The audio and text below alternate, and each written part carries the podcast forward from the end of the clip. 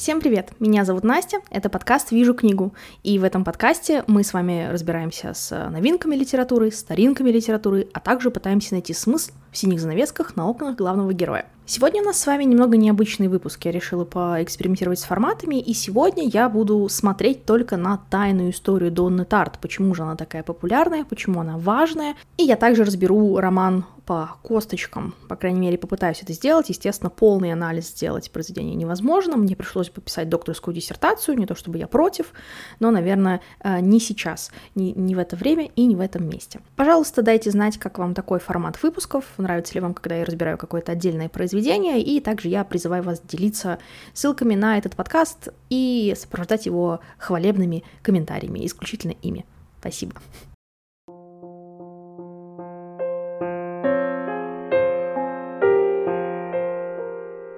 Итак, для начала я расскажу вам немножечко такой фоновой информации про тайную историю. Вообще, что это такое, о чем сюжет, и потом уже пойдем по э, темам, какие темы там затронуты. Я даже буду какие-то цитаты приводить. И я надеюсь, что вы найдете здесь что-нибудь интересное, что вы раньше не замечали или о чем вы раньше не задумывались.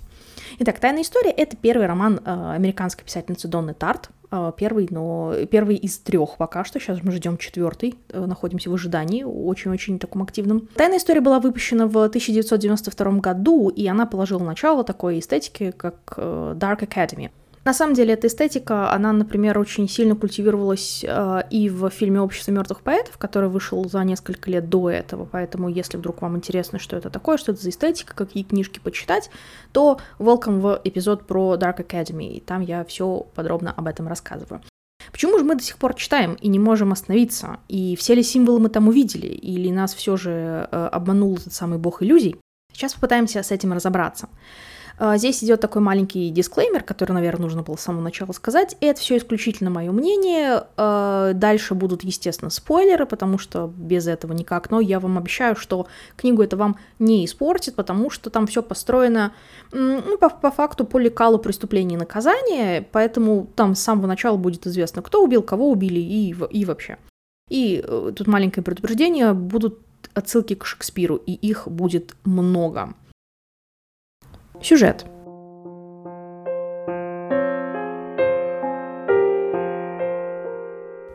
У нас есть шесть героев, и с самых первых страниц мы узнаем, что внутри компании произошел раздор, и пятеро убили шестого.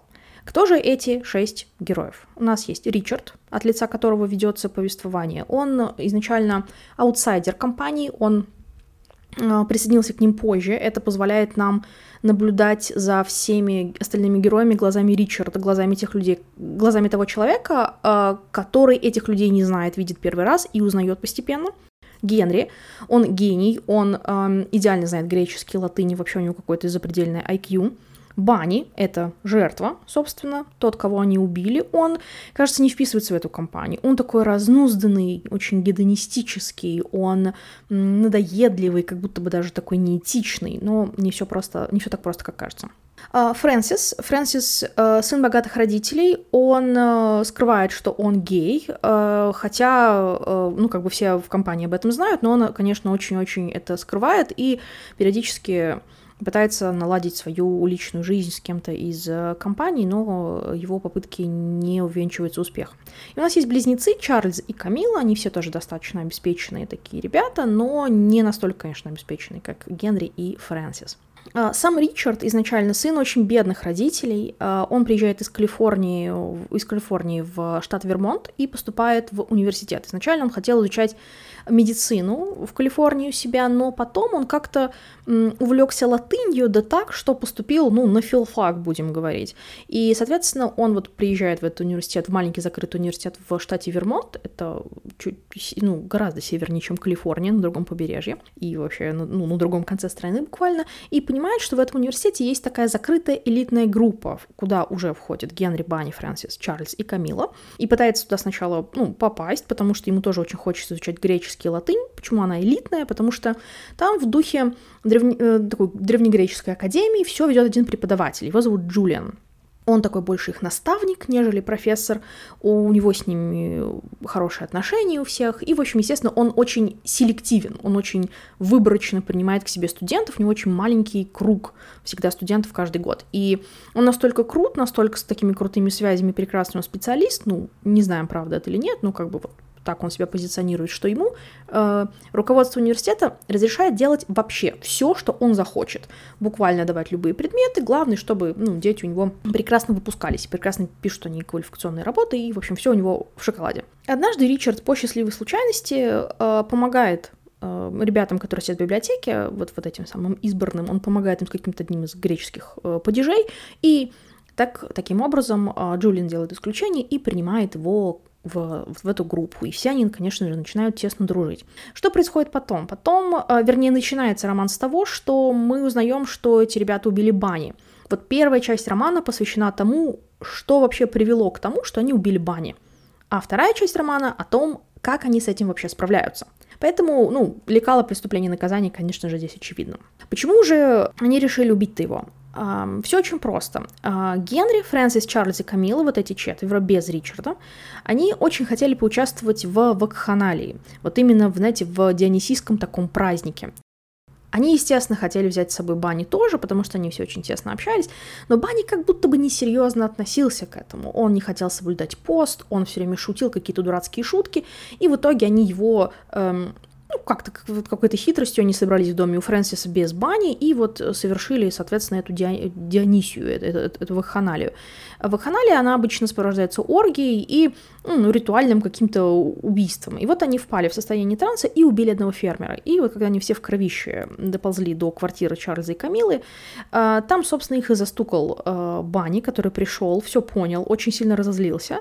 Тут очень важно понимать, что мотивы Бани разозлиться были совсем не теми, а, о которых подумал Генри, который такой главный мастер-майнд, главный э, кукловод этой, этой всей истории. Возможно, он социопат, возможно, он психопат, я не знаю, но он абсолютно очаровательный персонаж, он вам абсолютно точно понравится. После этого э, Банни решает их начать шантажировать. И вот из, для того, чтобы избежать шантажа, они э, э, его решают убить. Потом, естественно, его тело находят, и их таскают последствия, но они э, выкручиваются, в общем, ничего им за это нет. Они просто сами переживают какую-то историю. Но их компания начинает разваливаться изнутри, и в итоге э, Камила уезжает с Генри, они уезжают вместе в, в отель, они продолжают учиться, но они, в общем, сходятся. И э, Чарльз начинает пить, Фрэнсис тоже как-то себя очень странно начинает вести, и Ричард, мы тоже поговорим о том, почему они странно себя начинают вести, ну, не только потому, что они э, убили человека. Кульминацией книги, вот второй, наверное, кульминации после убийства Бани, такой ближе вот к, к концу, такой вот очень напряженный момент, когда Чарльз, напившись в очередной раз, приходит э, поговорить с Камилой и приносит с собой револьвер, на самом деле, чтобы убить Генри. Э, Ричард тоже туда едет, там происходит большая потасовка, э, Чарльз целится в Генри, но попадает в Ричарда, Ричард остается жив, но просто он, у него пробита бочина, а Генри совершает самоубийство. Он берет пистолет и, собственно, стреляет сам в себя, э, пробивает себе голову и, собственно, потом рассказывается, что происходит со всеми остальными ребятами, как они, ну, то есть они все отчисляются, кроме Ричарда, и э, живут своей жизнью, и вообще... И вообще не то, что делают вид, что этого не случилось, но как будто пытаются жить дальше. Получается, честно говоря, плохо. Подсказки в сюжете.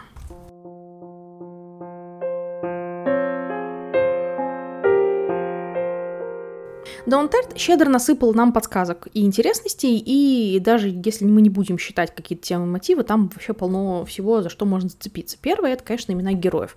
Все эти имена связаны с королевской семьей. Ну, смотрите сами. Ричардов было как минимум три, и только в английской истории. Генрихов, то есть Генри, а, их было больше, их было целых восемь.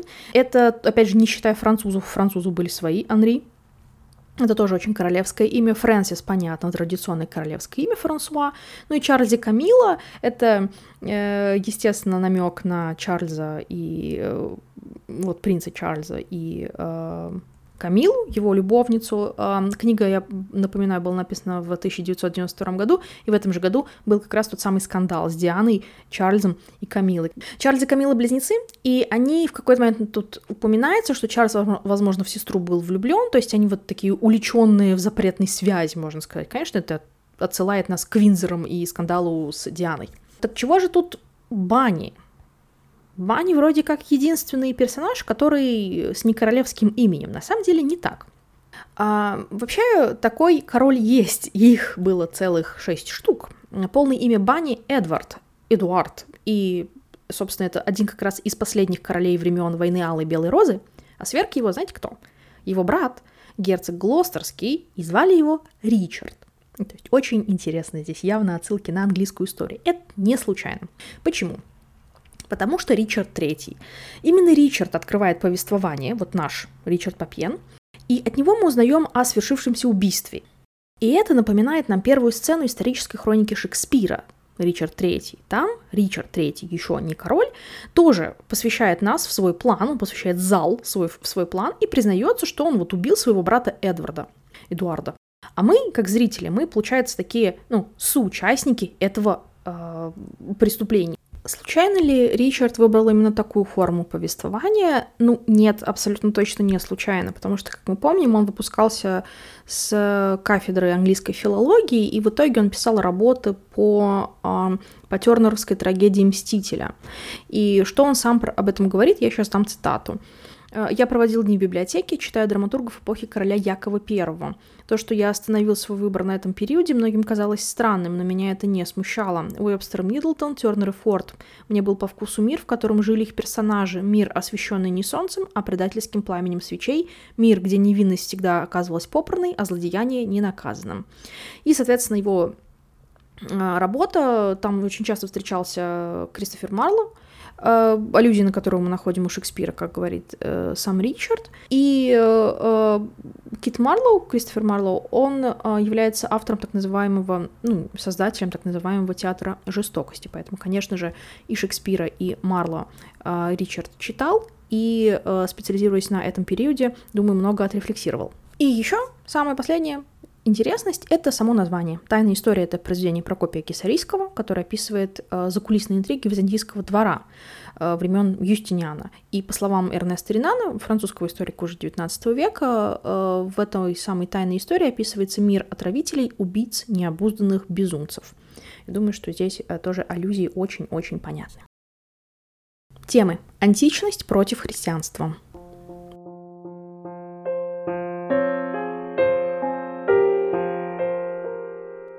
Конечно, одна из главных тем романа — это столкновение античности и христианства. То есть группа избранных живут по античным идеалам, им противны христианская мораль и ограничения. Они даже в порыве вот этого дионисийского экстаза убивают фермера, но мучаются лишь от страха, то есть потому что они живут все таки в современности с юридической хотя бы точки зрения. Но вот убийство Бани выбивают из, и у них почву из-под ног. Почему же так? Вообще есть два момента. Первый момент — это Иринии, богиня мщения. Убийство Бани было спланировано. Это непростительно по античным канонам. И Иринии поражают э, героев разными видами безумия. И об этом мы чуть-чуть попозже поговорим. И второй момент — это самоубийство Генри. Оно тоже очень интересное. Для античника самоубийство — это единственный шанс спасти честь. Это такое благородное признание своей вины. Генри, как настоящий античник, совершает это самоубийство после того, как его наставник бросил его и сбежал. Он все повторяет «так надо, так правильно». Это правильно в мире античности, но никак не в христианском мире. Поэтому все, кто остались, э, наказание получают по-христиански. Фрэнсис вынужден жениться, и он слишком слаб, чтобы уйти из жизни, он пытается совершить самоубийство, но у него ничего не получается, его откачивают, ему приходится жениться, хотя он гей, и ему это, естественно, ну, ну это невозможно это сделать ему. Камила почти монашка, она заботится о э, своей тетушке, и вообще она как бы как серая мышь выглядит, хотя была очень яркой девушкой в студенчестве.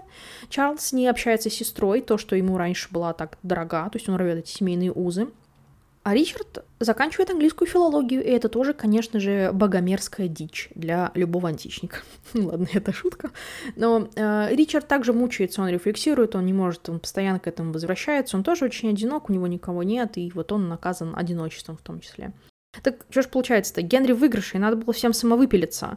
Он что ж поступил правильно? Да нет, потому что ему язычнику никогда покоя-то не обрести. Он там, в Аиде, бродит по этим Елисейским полям, без пристанища, без цели, а у остальных еще есть шанс на искупление. А теперь вот самое интересное. Давайте вернемся к плану убийства Бани. За что они в итоге его убивают? За шантаж? Да нет. За надоедливость? Да тоже нет.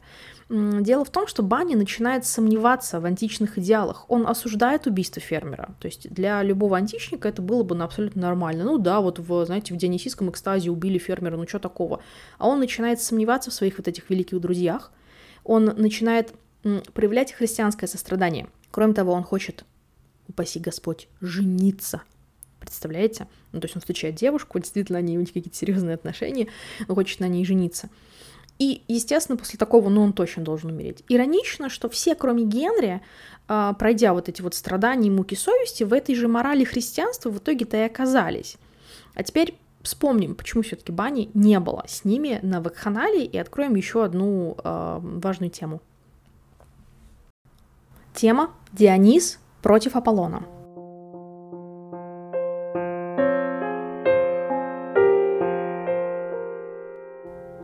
Генри, разумеется, изображен как э, такой вот ницшанский сверхчеловек. Ницше противопоставляет дионисийское и аполлоническое начало. Аполлон — это разум и порядок, а Дионис — это разрушение и хаос. Кто является антиподом Генри? Бани. Значит, Бани и будет у нас Дионисом. И вот ведь ирония, они не берут Бани в свою вакханалию, потому что он слишком несерьезный и дикий. Они убивают его за то, что он попрал античный ритуал и ценности. А на самом деле они убивают, ну, настоящего Диониса. Почему Бани Диониста? В античке э, Диониса ритуально разрывали в экстазе праздника, а он воскресал, как Иисус. Смотрите, к слову, у нас античность э, и христианство здесь возникли. На похоронах Бани мы видим его семью, и все они похожи на него. То есть Ричарду кажется, что там сидит море бани у него, и отец на него похож, и племянники на него похожи. То есть это вот цикл вечного возрождения, в который попадает Бани. Бани никуда не исчез, а они все исчезнут, все убийцы его. Но здесь такое очень маленькое, я не могу не отметить это, сокращение имени, прямо как Easter Bunny, то есть пасхальный кролик. И Пасха тоже связана, естественно, с возрождением. Это, мне кажется, очень просто такая милая зацепка. Возможно, это синдром поиска скрытого смысла. Тут я уже ни за что не ручаюсь, но просто я это отметила, решила тоже об этом вам рассказать. Тема «Достоевский против Драйзера».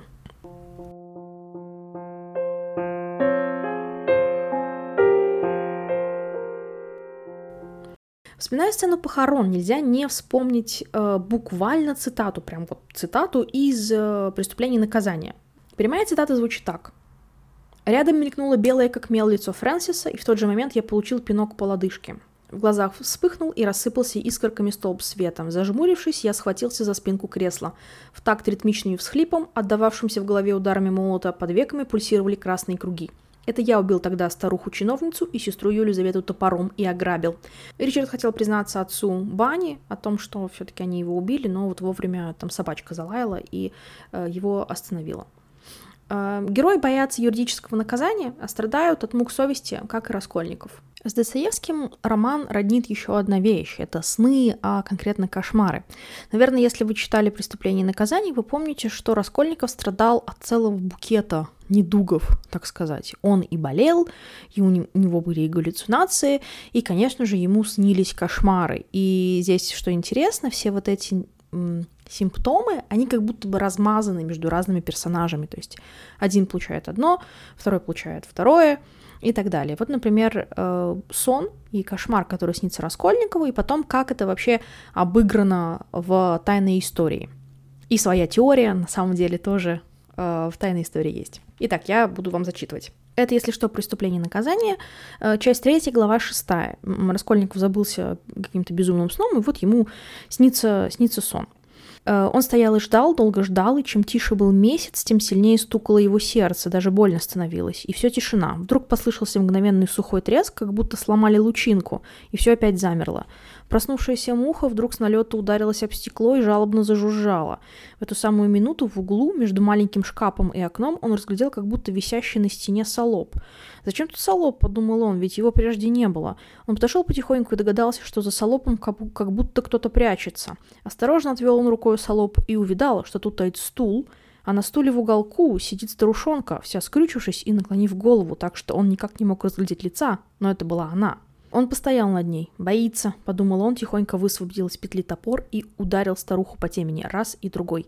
Но странно, она даже не шевельнулась от ударов, точно деревянная. Он испугался, нагнулся ближе и стал ее разглядывать. Но и она еще ниже нагнула голову. Он пригнулся тогда совсем к полу и заглянул ей снизу в лицо, заглянул и помертвел. Старушонка сидела и смеялась, так и заливалась тихим, неслышным смехом, из всех сил крепясь, чтобы он ее не услышал. Вдруг ему показалось, что дверь из спальни чуть-чуть приотворилась, и что там тоже как будто засмеялись и шепчутся. А теперь как это в тайной истории? Э, тут у нас Ричард оказывается на кладбище, и он ищет могилу какого-то знаменитого писателя, Пруста или, может быть, Жорж, Жорж Санд. Оттуда сквозь лес памятников в мою сторону плыл огонек, то ли керосиновая лампа, то ли карманный фонарик. Это тут как раз отсылка на ту лучинку, я подался вперед, пытался разглядеть получше, но тут за моей спиной затрещали ветки. Из кустов вывелся ребенок, которого Коркора назвали Чемп. Он растянулся на спине, попытался подняться, но не смог и остался лежать, задрав ножки и беспомощно дрожа. На нем не было никакой одежды, один лишь памперс. Животик судорожно вздымался, руки были исполосованы глубокими безобразными царапинами. Я застыл, не веря своим глазам. Коркораны, конечно, олухи, но это было уже слишком. Чудовище, подумал я, изверги. Они ушли и бросили его на кладбище, совсем одного. Ребенок всхлипывал, ножки у него посинели от холода. В пухлой, похожей на морскую звезду ладошки, он стискивал пластмассовый самолетик из Макдональдса. Я склонился над его маленьким тельцем, и в это время где-то совсем рядом раздалось нарочитое сухое покашливание. Оглянувшись, я лишь мельком увидел перегляжающуюся фигуру, но в этот момент образ отшвырнул меня назад, и, надрываясь истошным криком, я все падал и падал, пока, наконец, не приземлился на услужливо подхватившую меня кровать. И, конечно же, обещанная теория. У Раскольникова, как вы помните, была теория о том, что есть люди обычные и люди необычные. Вот людям необычным, то есть сверхлюдям по Ницше, можно творить всякие злодейства, ради достижения всеобщего блага. То есть Дамблдор бы здесь очень сильно а, поддержал то, что, то, что говорит э, э, Раскольников. Что говорит Ричард? У него тоже есть на самом деле своя теория. Перечитав написанное, я не удержался от печального смешка. Прежде я не раз, по сути дела, фальсифицировал образ Джулиана, выставляя его этаким мудрецом, просвещенным отшельником, едва ли не святым. И все из желания доказать, в том числе самому себе, что за нашим благоговением перед учителем стояло нечто большее, нежели, э, скажем, моя пагубная привычка убеждать себя в том, что интересные, необычные люди непременно люди добрые и хорошие. Если звучит не по-достоевски, то, возможно, стоит перечитать Достоевского, потому что это буквально его синтаксис, его формулировки и, и вообще. Но, конечно, за этим стоит Калакагати, да, вот это греческое «если человек красив снаружи, то он красив и изнутри тоже». Драйзер тут тоже передает привет в лице Ричарда, его стыда за семью, за бедность. Вот этот эпизод, когда он не...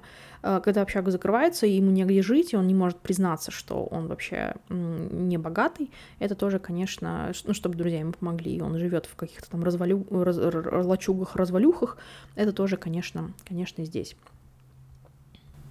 Теперь пришло время ответов на ваши вопросы, которые вы мне задавали в Инстаграме.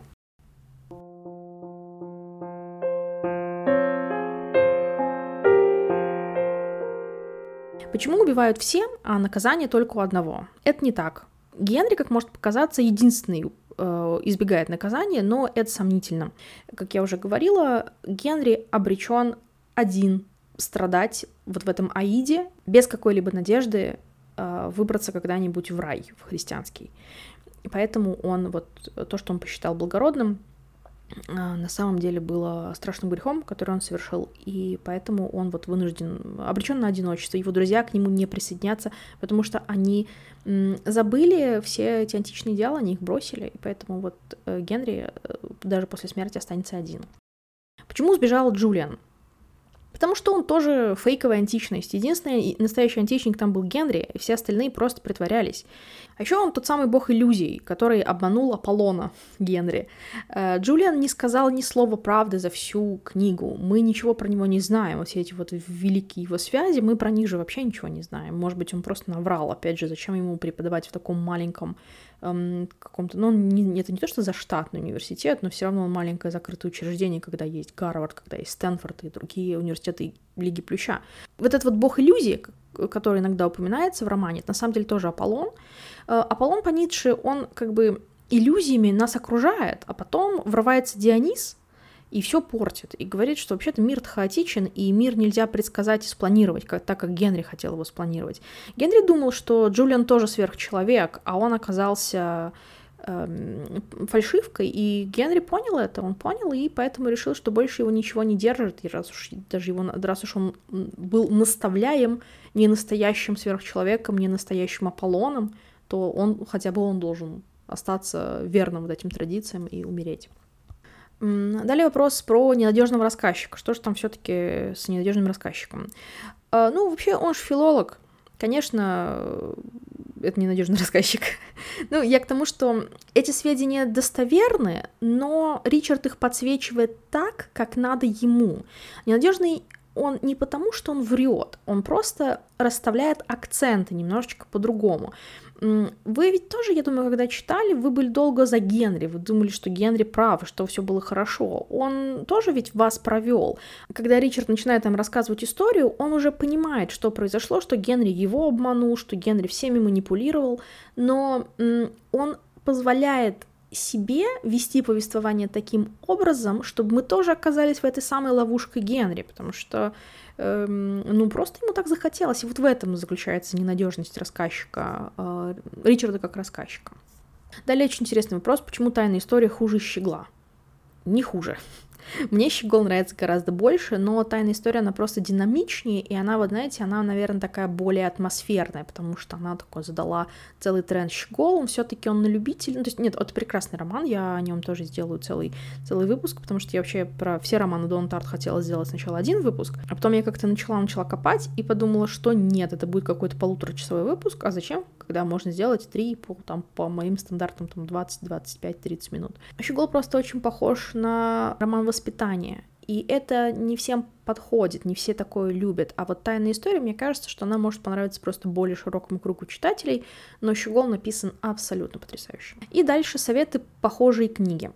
А, самая похожая книга, которую я читала из, э, вот, из недавних, это «Fever Villains» Эмель Рио зовут э, автора. Ее сейчас переводят потому что она переведена как-то очень криво. Я знаю, что ее переводили, если бы мы были злодеями. Я ее уже упоминала, когда говорила про книги Dark Academy, то есть можно просто переслушать э, тот эпизод, там есть список книг, и вот они все очень похожи. Вот сейчас ее вроде переводят, насколько я знаю, Storytel э, занялся этим. Я бы его перевела как «Будь мы злодеи», потому что это тоже цитата Шекспира, и там все вообще на, Шекспире завязано и на актерской среде. Ну, примерно лекало такое же. И еще Похоже и не похоже, наверное, по атмосфере очень похоже. Это некоторые вопросы теории катастроф Мариши Пессел. Эм, там очень много набоковских аллюзий, но в целом вот очень-очень похожая атмосфера.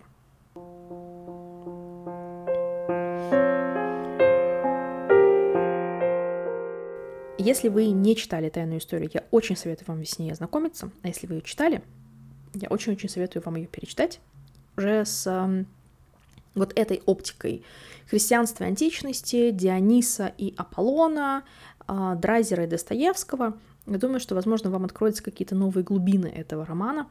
И э, я очень надеюсь, что вам понравился мой разбор. И если да, еще раз призываю вас делиться э, в социальных сетях этим подкастом и, возможно, этим выпуском. Или просто написать мне, как вообще вам заходит такой формат. Мы с вами услышимся уже очень скоро. Я вышла из каникул, поэтому Увидимся с вами через э, две недели и пока-пока.